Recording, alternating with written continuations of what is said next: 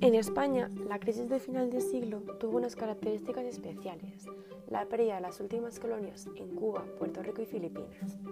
Surgió entonces un grupo de escritores preocupados por los problemas del país, por el tema de España. Son los miembros de la generación del 98. El poeta más representativo es Antonio Machado, con Campos de Castillo, en la que denuncia los defectos del campesino español, vengativo y envidioso, la ociosidad y en general la mentalidad de los españoles. Exalta el paisaje castellano, soriano, el amor, el dolor por la pérdida de la esposa y el interés en la regeneración de España. Machado también incluye en Campos de Castilla algunos elementos simbolistas que vienen de su etapa anterior, el modernismo, y que conserva en las líneas de sus versos. La lírica noventochista, presidida por la búsqueda de un estilo sobrio y el tratamiento de temas profundamente vinculados con las inquietudes de la generación, encontró en la obra Campos de Castilla de Antonio Machado su mayor y más célebre expresión.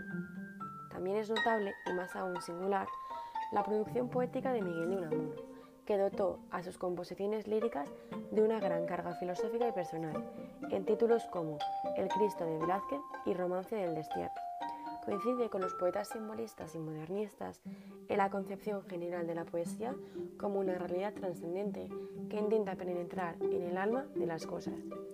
Coincide también en su culto al irracionalismo. En cuanto a los temas, abundan sobre todo los poemas religiosos y metafísicos, los de paisajes y ambientes españoles, que casi siempre derivan en reflexiones existenciales o religiosas, y los que cantan la sencilla paz del hogar, los dulzores de la vida cotidiana. Su rechazo, los recursos acústicos y de la imagen poética es más aparente que real, ya que recurre a la medida, la rima y el ritmo, bien al modo tradicional y con ciertas dosis de libertad. Además, emplea multitud de imágenes.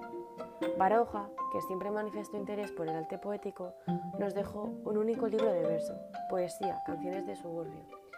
En estos versos aparecen los mismos arquetipos barogianos que en las novelas. La expresión deliberadamente prosaica y humorística, lo narrativo y lo descriptivo domina sobre lo lírico. Valle Inclán experimenta en su poesía una evolución, desde la estética modernista de aromas de leyenda a los tonos esperpénticos de la pipa de Kif.